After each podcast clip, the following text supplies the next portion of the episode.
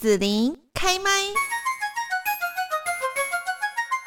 今天呢，我们在节目这边哦，要跟大家来谈谈一本呃蛮有意思的书。这本书叫做《如果还有明天》。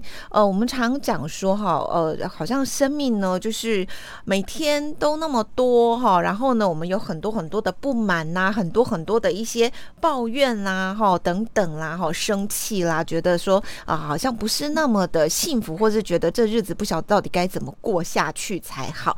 但其实我们有没有从另外的角度去？想说，我怎么活才能值得死呢？今天我们在这边哈邀请到就是杨玉新委员，也是病人自主研究中心的执行长哦。那么在这个如果还有明天的一书里面哦，呃，杨玉新委员呢也有一篇故事跟大家来分享。当然还有呢，就是提到了呃跟我们所有的人很有相关的一个病人自主权利法哦。那我们在这边呢，先请杨玉新委员呢也跟我们的听众朋友们来问候一下喽。嗨，子琳好，以及各位听众朋友，大家好。是，那今天呢，我们要请委员哦，跟大家呢来谈一谈哦。呃，首先我们来分享一下，呃，就是这一本书，如果还有明天哦，听起来会不会是好像有点没明天的那种感觉？是这个意思吗？这本书？哦，好，当然不是哈，哦，就是当然这本书也会提到，让我们可以感觉到，哎，好像。无常这件事情其实是存在的。平常我们活着好像是不会死一般的活着哈，没有感觉，嗯，死亡会来临。不过人生的无常，它就是在我们的身旁。那呃，要出这本，如果还有明天的这本书，可能要从病人自主研究中心说起。那因为病人自主研究中心主要就是推动病人自主权利法，那这部法律已经进入到今年就是三周年哈。那最重要的就是在说，呃，鼓励大家了解到自己有医疗自主权，以及让我们跟生死医疗决策相关，就是推动呃尊严自然的善终。呃，这样的一部法律哈，可是呢，在推动过程，我们会发现到一个很严重的文化挑战。那个文化挑战就是，我们很困难去谈死亡，很困难去谈疾病啊、医疗决策、病人自主这一些，在我们的文化场域里面、生活的场域里面、文化的习惯里面，几乎都可以说是禁忌。然后，所以我们就很很希望有机会可以透过更好的、更软性的，然后更深刻的生活的方式来跟大家分享这些生命的议题。那很重要的是，我们大家都知道，我们现在国人平均平均的卧床就来到了八年，所以会有很长的时间是卧床，而且加加工的延长生命。那到底？这样的现象对于每一个个人，呃，他是更有尊严，或是更健康，或者更幸福，是这样吗？还是对我们集体社会的意义到底是什么？那所以，呃，关于这些问题呢，我们就是非常的感谢有二十四位社会意见领袖哈，在呃，如果还有明天这本书里面，他们来分享他们自己的故事，也可以说几乎可以说是示范答题呀，好，就是这些生老病死的。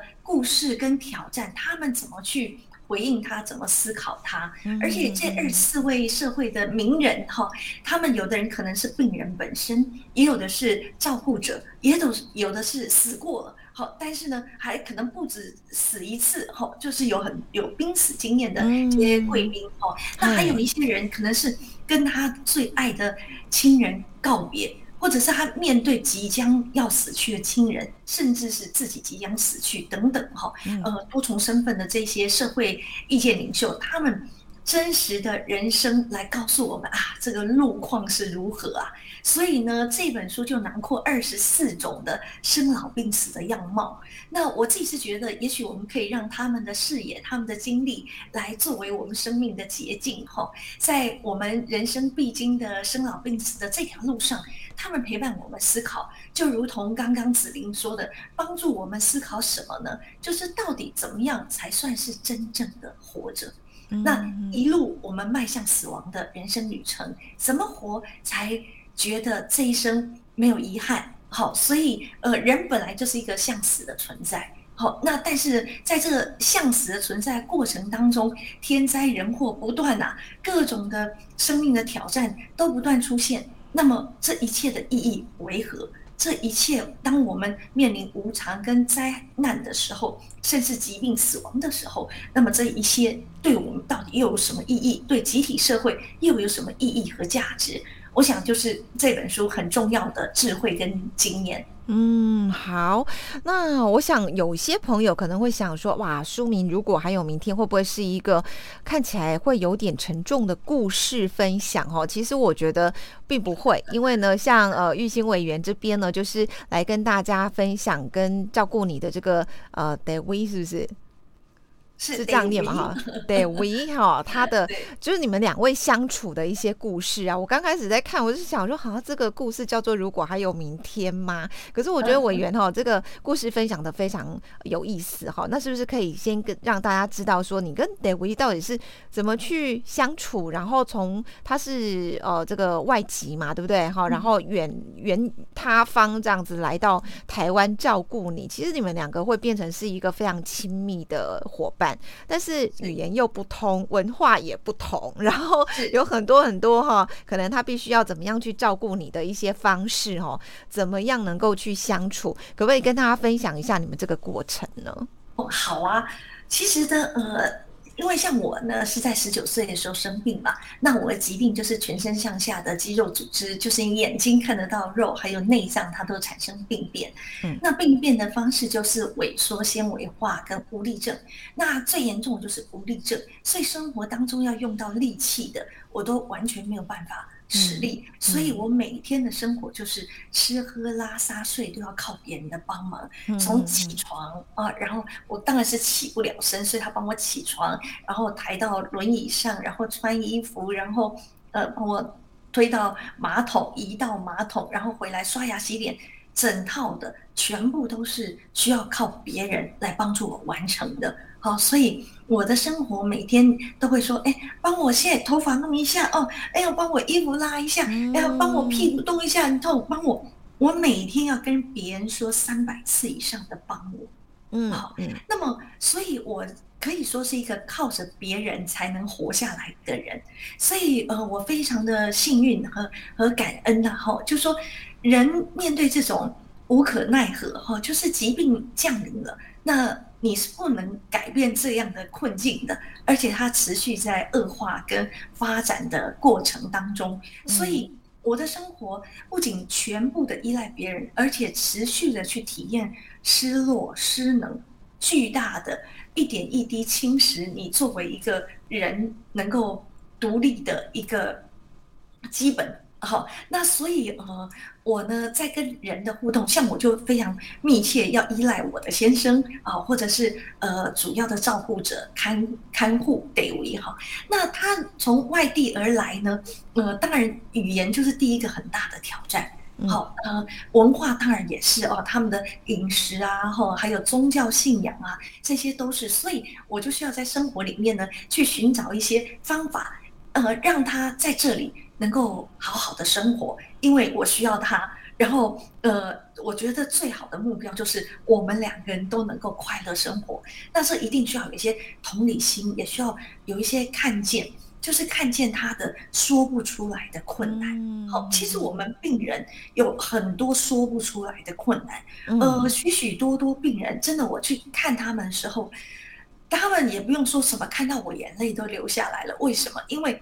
长期是一个跟社社会隔离的状态，不再有亲戚朋友。因为当你真的重病很久，大部分你是被社会排除，你也很难参与社会活动，所以你几乎就是一个很孤独的活着。那最挚爱的家人已经尽了全力的照顾哈，所以其实心情上是有很多郁闷的。我随意举个例，我去看呃一些病友，那我就会跟他说：“你要我帮你带什么？”他可能会跟我说：“你帮我带一个泡芙，就那种很普通的那种呃一枚小泡芙这样。”我心里一定会想说：“难道你你明明就是你可以知道他有家人跟他同住，有照顾着，你连这样要讲出来都有困难吗？”可是其实我一去到他家看了，我就知道有困难。就是说，怎么说？因为别人照顾你。你你没有不是生产吼，没有办法去赚钱，你对家庭是没有没有贡献的。你只是家庭的消耗者，好资源的消耗者。那家人要赚钱工作养你，一切已经很很很大很重的负担了。要那么再找了呃外劳来，他要料理你基本的生活，好，那其实都也是蛮繁重的哈。如果完全瘫痪的这些病人来说的话，我们甚至有一些病人是可以请两个外劳的，好，就两个这种外籍工来照顾，你就会知道他的呃。时时刻刻口水一直流，好，那时时刻刻或者有的需要，呃，不断的拍痰啊、拍背啊，呃，各种的方式哈照顾，真的是很辛苦的哈。那所以，呃，我的我就会了解到病人有很多想要或需要，其他不敢讲，好，那我们都能理解。那同样的，呃，对于呃照顾者来说，有他们也有很多说不出的。苦闷好！对于无论是家庭的照顾者，或是外籍的这个朋友，那简而言之，我呢这个故事在这本如果还有明天的这本书里面，我讲的呢是生活中的，在这样的一种情境里面，我们怎么样让每一个困难、每一个问题都会翻转成生活里面的小小幸运？好，那我就举一两个例子啊。我跟我的这个看护一起想说好，我们一起去买菜哈，但是很多菜呀名词我是手也伸不出去，然后我用讲的他是不能明白，因为就是太多单字。嗯那我后来就觉得，哎呀，这样吼，他学中文也来不及记这么多的单字，不如我学印尼文好了哈。那呢，后来我看着那个东西有指，这叫什么？然后他就说武当，这是虾子哈，叫做武当。那呢，好，那旁边是什么？然后煮米煮米，好，就是呃花枝哈，就我们去一摊上面，好，就是海鲜，他最喜欢吃的东西，我来学，然后就是不是他学，我学，我学好这个武当，然后这个煮米煮米，哈，那下一次呢，我就跟他说，那你自己去市场，你买你喜欢吃的，其实是蛤蜊，可是我也他也不懂蛤蜊这个字，我也还没学到蛤蜊这个字，因为我们现场嗯没有东西可以翻译哈，我就想到，我就跟他说武当。瞎子没的 friend，好，就是瞎子的 friend 哈，然后呢，而且呢有衣服，因为他认识衣，就衣服这个字哈，就是我们可以用衣服这个字呢来代表所有外壳啦、包装啊哈，然后所以有时候要跟他讲说，你去买武当没有衣服。那就是虾仁，对不对？没有衣服，对不对？没有衣服。那我当的 friend，那就是虾子的 friend，有很多泛指海鲜一系列。那要精准的讲到蛤蟆的话呢，那你就要要这样想，他能理解的就是有没有衣服，没有衣服的是鹅啊，然后然后有衣服的是蛤蟆，对不对？是。所以呢，就跟他说，武当的 friend，然后有衣服硬硬的。而他立刻知道是什么，然后他就可以去独立的完成他想喜欢吃他要买的东西，这样哈。所以，呃，我觉得这一些都是生活中的小小有趣哈。那呃，有时候他心情也是会郁闷呐，哈，就是呃刚开始来嘛哈。那我心里就在想说，好吧，那我再来每天晚上，你看我们做这个，如果还有明天这件事情，都要鼓励大家四道人生啊，哈。呃，时时刻刻都是道谢、道别、道歉、道爱的好时机，所以我自己就在想，我们要怎么样让他提振精神，然后心情开心。我就跟他问他说：“I love you” 怎么说？哈，他就告诉我：“阿古琴达卡木。”好，我就学这句话。然后呢，在某一天就感觉他心情不好，睡觉前我就跟他说：“阿古琴达卡木。”然后他听了之后就愣了一下，因为生活中。可能很少人会去说“我爱你”，不管是他们的文化，或是用他们的语言吼。但我是真心的想要这样对他说，我就说“阿古琴达卡木”哈，然后顺便在“斯拉斯拉妈妈啦”哈是晚安哈，“特里玛卡西”就是谢谢。我每天晚上都形成一个很像我的祈祷一样的，但是是表达我的感谢。睡前我一定会对他大喊，因为他一定要帮我衣服全部脱好了、弄好，那帮我弄到床床上，棉被都盖好了。然后他要走了，他要走之前，我就来跟他说：“阿古，请达卡穆斯啊，妈妈拉特里玛卡西哈。”那我觉得这种呢，呃，语言哈，因为我没有办法有肢体动作。哦，对，就是你看到这一张照片哈，就是我的得维讲哈。呃，我觉得人的相处就是我们要目标清楚哈，呃，想要我们有一个怎样的生活氛围？那我希望就是快乐生活。然后我需要花时间，然后要有耐心，然后投入情感，当然也投入金钱。哈，那这是我们作为一个病人的最大最大的努力，就让每一个问题它真的能够成为我们生活当中的小幸运。当然，对于需要这些呃看护照顾的。都大部分不是这么简单，也不是就这么幸运哈。那有很多的制度面，我们还需要很多的改善。那最重要的是邀请大家，呃，能够去看。如果还有明天这本书里面好多的病痛、疾病、无常、离别、病人的感受、照顾者的心情、医护人员的难处，这些看起来是别人的故事，但是其实这些都是我们的未来。我们现在就可以好好的学习练习，看看我们的未来是什么样子的。那你有机会创造跟改变自己的未来哦。所以那我还是不太懂啊，委员，你为什么会分享你跟 David 的故事？在这个如果还有明天，这有什么连结吗？相关吗？哦，好，因为我们这本书哈会从呃病人的角度来分享很多病人的经验，那也会从呃。照顾者的角度，就是 focus 在照顾的这个过程里面，那他们面对什么样的挑战？好，那也有医护人员，他们亲身在这个里面，呃，去面对生死、面对困难的医疗决策，那他们自己的反思跟决定是什么？哈，那我自己的就是呃，选择了一个题目，这也是呃比较属于呃病，既是病人本身，然后又是跟照顾者之间的关系。而这照顾者呢，是很多呃家庭有聘雇这个看护的话，那么可能都会有一种的困境，就是我们怎么跟呃这样的照顾者相处？好，因为呃外籍的这个义工照顾者来到我们的家庭，他进入到我们的家，那他跟病人之间的关系，跟家人之间的关系，他自己如何调试？那整个家庭如何去调试跟接纳？还有呃呃帮助。这整个呃照顾的旅程能够更和谐、更圆满，所以我其实就是透过了这样一个我自己的故事，然后呃跟我的看护互动的这些小经验来跟大家分享。如果还有明天的话，那么如果我们是有呃。照顾需求跟照顾的专业工作者在我们家庭里面，那也许我们可以有什么样的互动的可能性？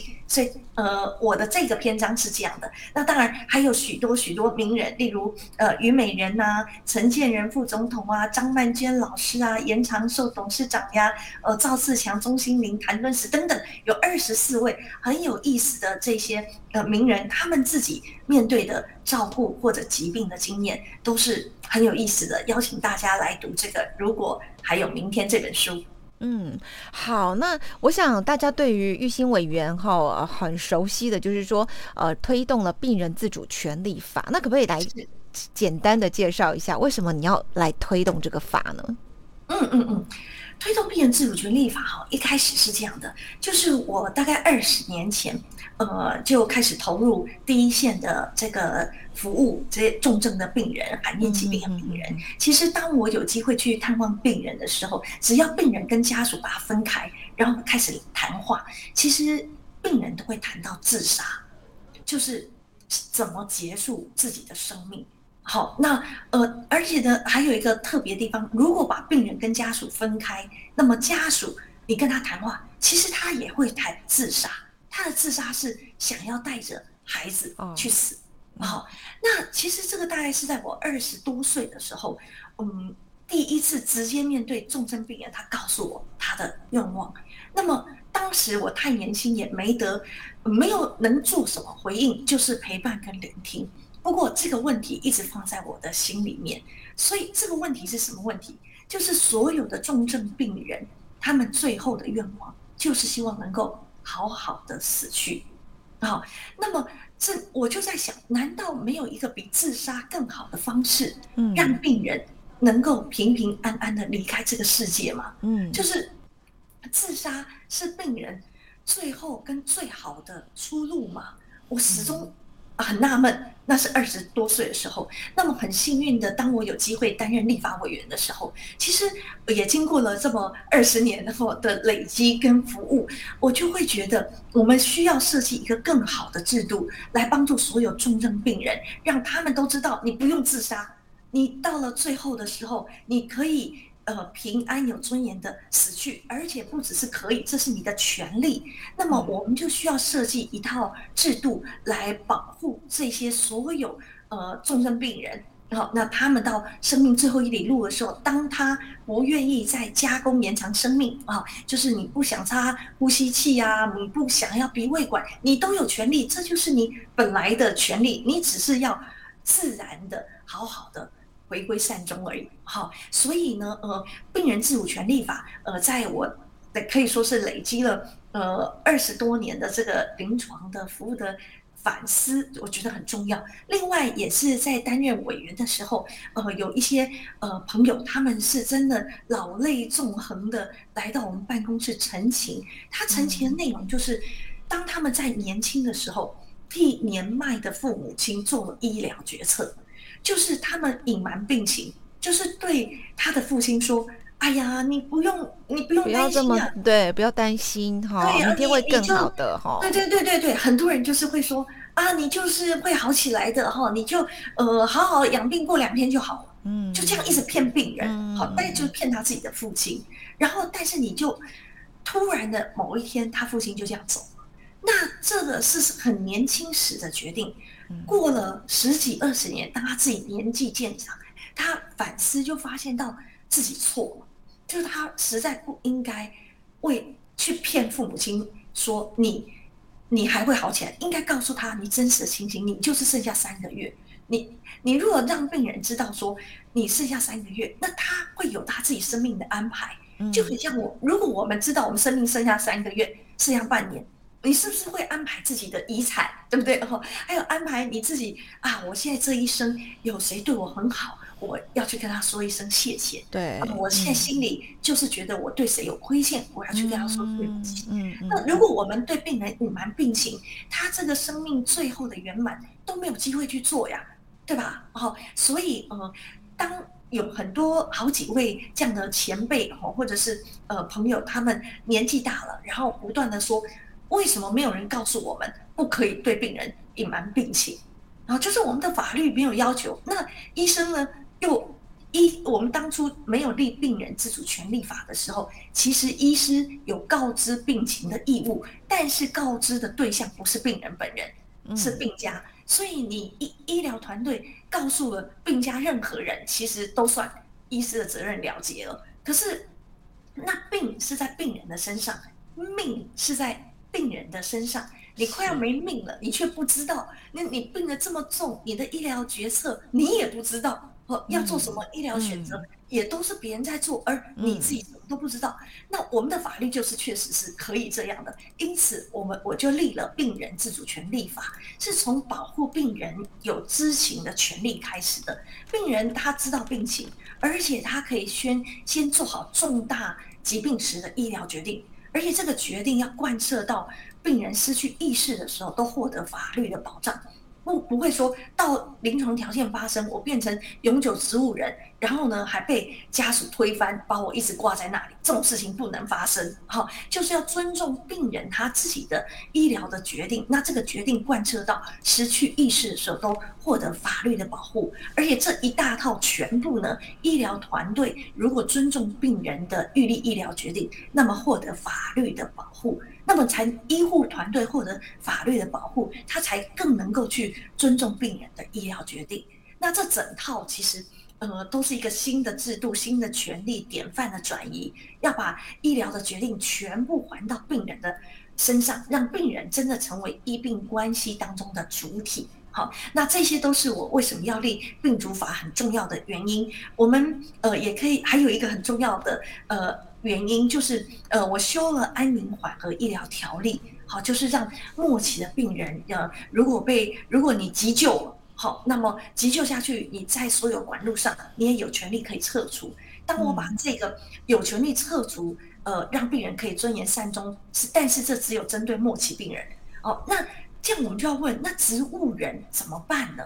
好，我们可以知道王小明，嗯，他被挂在这个这个医疗设施设备，透过人工的方式活了四十七年这么久。那面对超高龄社会，有越来越多的呃长辈，他们很可能在一个呃大中风啊，或或一个一个疾病的并发症之后，就进入了永久昏迷或永久植物人状态，不可逆转昏迷状态。那我们要让这些呃长辈们，他们事先意识清醒的时候。都了解到他自己其实有权利为自己先做好决定，而且呢，如果他不想要加工延长生命，其实这是他他本来就该有的，而他要去签署这个病主法的文件，好，那这就是我们推动呃呃这个如果还有明天这本书，其实也是透过呃二十四位专家哈这伙伴们哈，然后一起来呼吁大家呃正视这样的医疗决策，了解。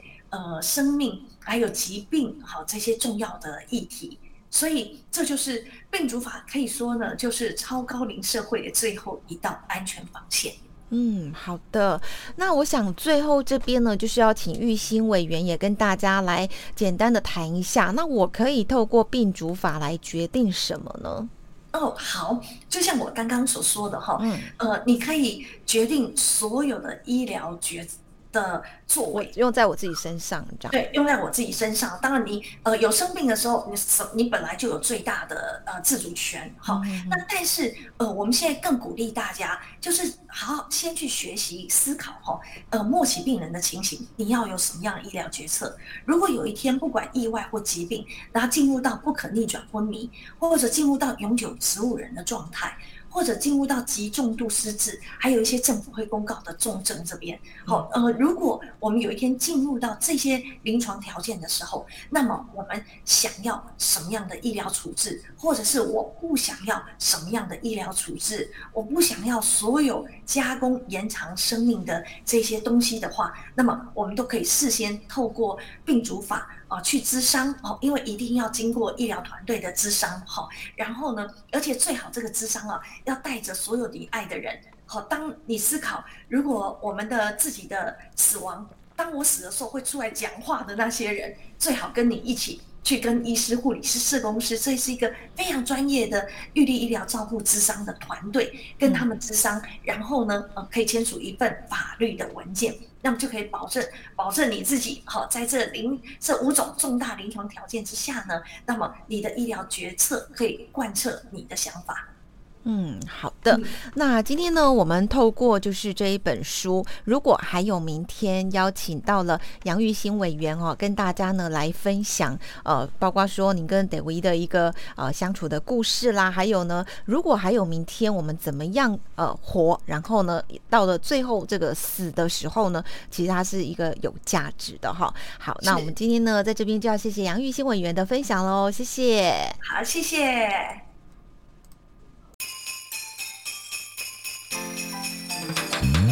谢谢你让子琳用节目的方式来陪伴你，欢迎继续关注子琳开麦。